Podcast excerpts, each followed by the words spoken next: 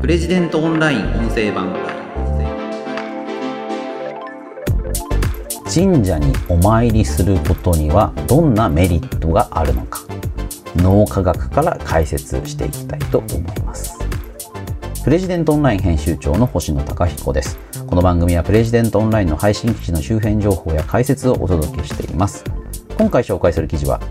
神様をバカにする人は運に見放される。脳科学者が神社を参拝するメリットを脳科学的に説明する。という記事です。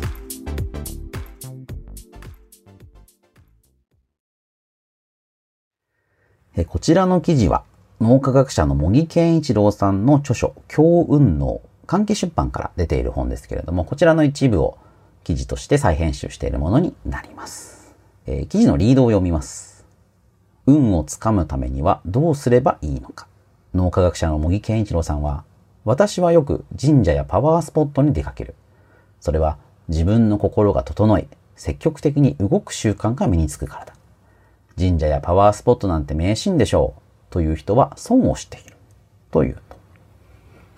茂木健一郎さん。皆さんね、あの、もじゃもじゃ頭の脳科学者として、まあ、テレビなんかでもね、よく見かけられるので、ご存知の方も多いんじゃないかなと。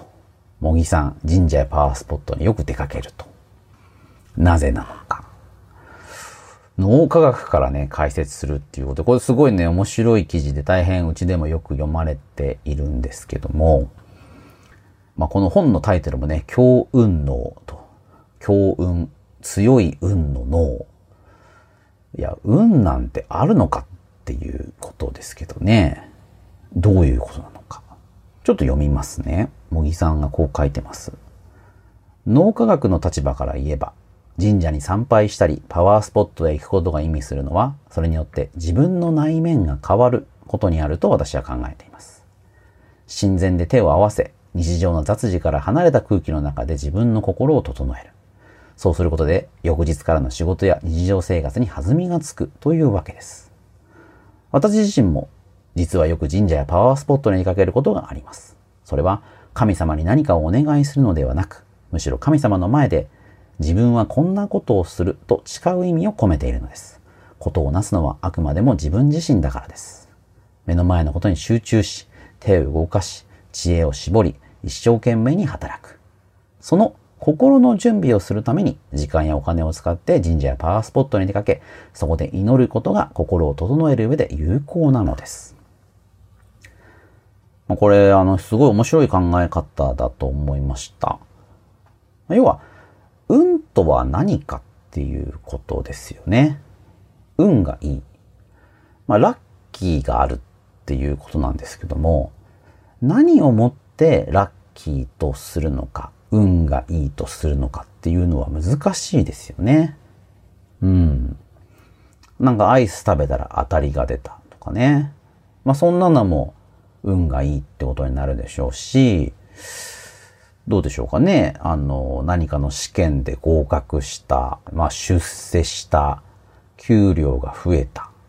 恋人が見つかった、子供が元気。まあ、そういうの運がいいですかね。これやっぱよく考えてみると、非常にこう主観的なもの、私自身が世界をどう見てるかっていうことと密接に関係していて、客観的に運がいいっていうことは難しいんだと思うんですよね。ある現象がある人にとってはアンラッキーにも見えるし、ある人にとってはラッキーにも見える。まあ、例えばじゃあ、巨人ファンだとして、巨人ファンの人は巨人が勝った時は嬉しい。運がいい。でも、巨人阪神戦で、その、阪神ファンの人は、例えば巨人が阪神に勝った。阪神ファンの人が運が悪いとなるわけですけれども、それが今度反対に、巨人阪神戦、阪神が勝ちました。巨人のファンは運が悪い。でも阪神のファンは運がいいってなる。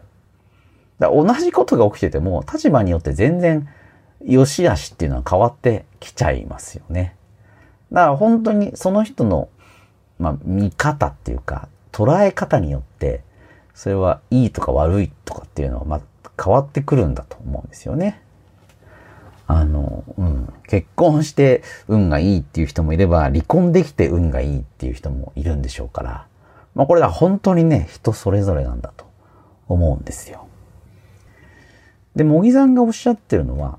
こういうことですね。神社やパワースポットなんて迷信でしょう。そんなの自分には関係ない。などと言っている人は、何に対しても積極的ではなく、むしろ消極的な行動しかできないようにも見受けられます。行動力とは自ら進んで実行に移せる力であり、それと同時に自分が知らないことや経験がないことに対しても興味を抱けるということです。つまり、どんなに忙しくても神社やパワースポットに出かける行動力のある人は、普段の仕事や日常生活でも積極的に何か新しいことにチャレンジする傾向があり、その準備をしているということです。この辺からなんかだんだん分かってくる感じがするんですけども、まあ要は神社パワースポットっていうのは一つの例でしかないんですよね。まあ何でもいいだと思います。何でもよくて何かに何かにっていうかどんなことに対しても積極的に行動できるっていう人はある種運が良くなる。運が良くなるっていうことは自分の身の回りで起きていることに対してポジティブな評価ができるようになる。私は運がいい、私はついてるっていう風に思える人っていうのは積極的に動いている人だよねっていうことですよね。まあ、ある種なんか因果関係が逆なように思われるかもしれないんですけれども、要は神社にお参りしたから何かラッキーなことがやってくるっていう風に思うわけですけれども、そうではなくて、神社にお参りするとラッキーがやってくるのではなくて、ラッキーが、を感じ取れる人っていうのは、神社にどんどん行くような人だっていうことだと思うんですよ。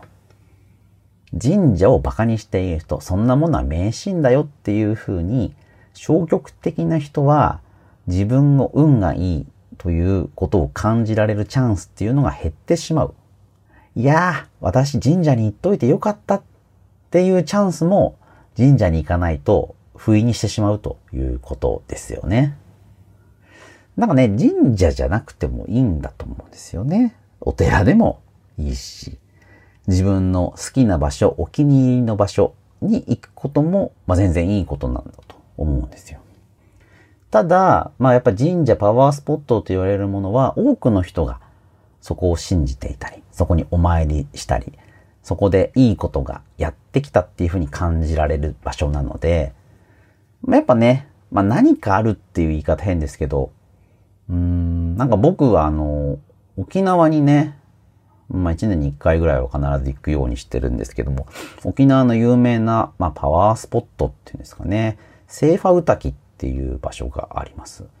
ここはあの、琉球王朝のね、王様が、あの、変わる時に儀式をいつも執り行っていたって言われる非常に重要な場所で世界遺産にもなってるんですけれども、このセーファウタキって、まあ行ってみると、あの、感じられるんですけど、すごくこう、静筆な空気が流れているんですよね。大きな石があって、石舞台っていうんですかね。まあ、うっそうと茂っている森の中に、こう急にこう、大きな石の舞台洞窟っていうのかななんかそういう場所が広がっていて、なんかちょっとひんやりした感じがするんですよね。で、このセーファウタキ世界遺産になってからたくさん人が訪れるようになって、まあミュージアムみたいなものも入り口にあってですね、非常にあの観光しやすくなっているんですけども、休息日っていうのがですね、あるんですよ。これは非常にユニークで、あの、年に何日か、セーファウッタキに人を入れない時間、日っていうのがね、設定されてるんです。あの、その場所をお休みさせるんですよね。いや、場所をお休みさせるってその、やっぱ掃除するとかね、そういうことじゃないみたいなんです。単にそこは休息させる。人がずっと入ってしまうと、まあ、その場所の力っていうのがある種失われちゃうっていうような感覚なんだと思うんですけども、まあこれ言ってみるとすごく、まあ馬鹿らしいっていうかね、なんか迷信っぽいんですけど、言ってみるとね、なんかわかる気がしましたね、僕は。あの、その琉球の信仰について全然詳しいわけじゃないんですけれども、そのセーファウタキっていう場所が、何かずっとそういう大事な場所として使われていて、何かそこに静筆な空気が漂ってるって、まあ、そこに休息日が必要だっていうのは、なんかわかる気がしましたね。うーん、不思議なもんですけども。まあ、そういうような場所にやっぱ行くっていうのは、何かこう、自分にとってはいいきっかけになるような気はしましたね。パワースポット、まあなんかパワースポットばっかりね、あの、もうなんかこう取り憑かれたように通うとか、なんかここよりもあそこの方が力が強いからそれがいいんだとかっていうと、まあそれは単にパワースポットに依存してることになりますし、なんか本質を違えてしまってるのかなという気がするんですけども、何かこう約束事としてわざわざそういう場所に足を運んでみるってなると、何か自分に対していいフィードバックがある。まあ、自分の内面を変えるいいきっかけになるんだと思うんですよね。この茂木さんの記事の中ではすごく忙しい人が、関西空港を使うときに必ず熊野本宮にお参りに行くんだっていう話をね。でそれから東京に帰るんだっていうことがご紹介されています。なんか神頼みに来ているんじゃなくて、忙しい日常の中で心を整える一つの区切りにしているんだ。熊野本宮までの長い道のりっていうのが、忙しい日常の中で心を整える区切りになるんだっていうことなんですよね。だからまあ、ね、まあそれ、だからなんかそんなの馬鹿らしい神頼みじゃないか、時間の無駄だろって言われる方も多いんだと思うんですけども、すごく忙しい人がなぜそんなことをやるのか。逆にね、じゃあそういう人が自分の中で区切りをつけるために何をすればいいのかっていうことになると思うんですよね。そう思うと、まあ確かに神社に行くとかパワースポットに行くとか、まあどこに行ってもいいんだと思うんですけども、まあそういう場所を使うっていうのも一つの手なんだろうなっていうふうに思うんですよね。で、脳科学的には、まあ、すぐに行動できる脳とできない脳っていう人間の脳にはこの2つが共存していて、すぐに行動できるようになるのは脳の抑制を外せるかどうかなんだと茂木さん説明されています。脳の脱抑制というふうに言うのそうなんですけども、で、この脳がすぐに行動できるようになると、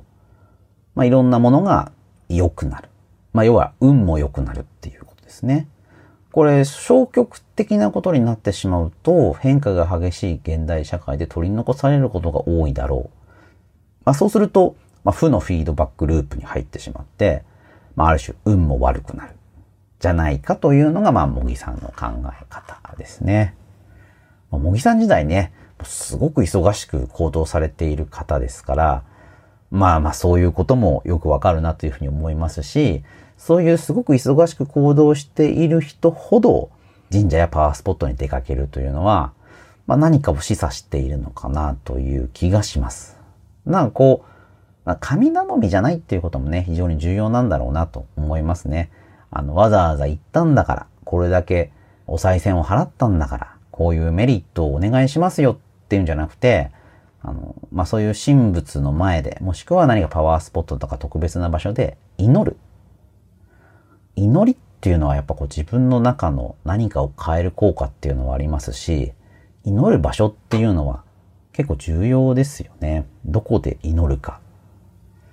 祈りなんてね、あの、何の効果もない、そう思われるかもしれないですけども、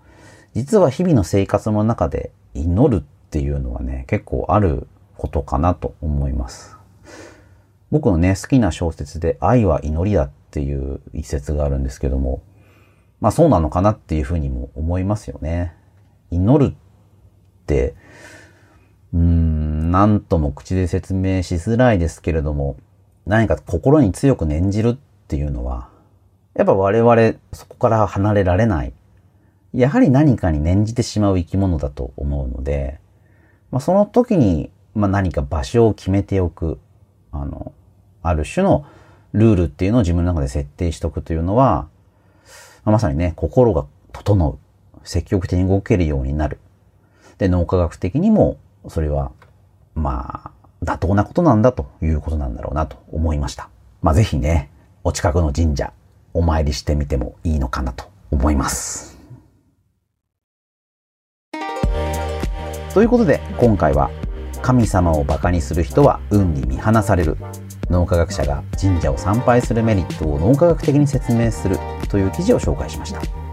この番組では皆さんからのお便りを募集しています。ペンネームお住まいの都道府県を添えてこちらのメールアドレスまでお送りください。podcast.president.co.jp podcast.president.co.jp です。また Apple Podcast の概要欄にもお便りフォームのリンクをお知らせしています。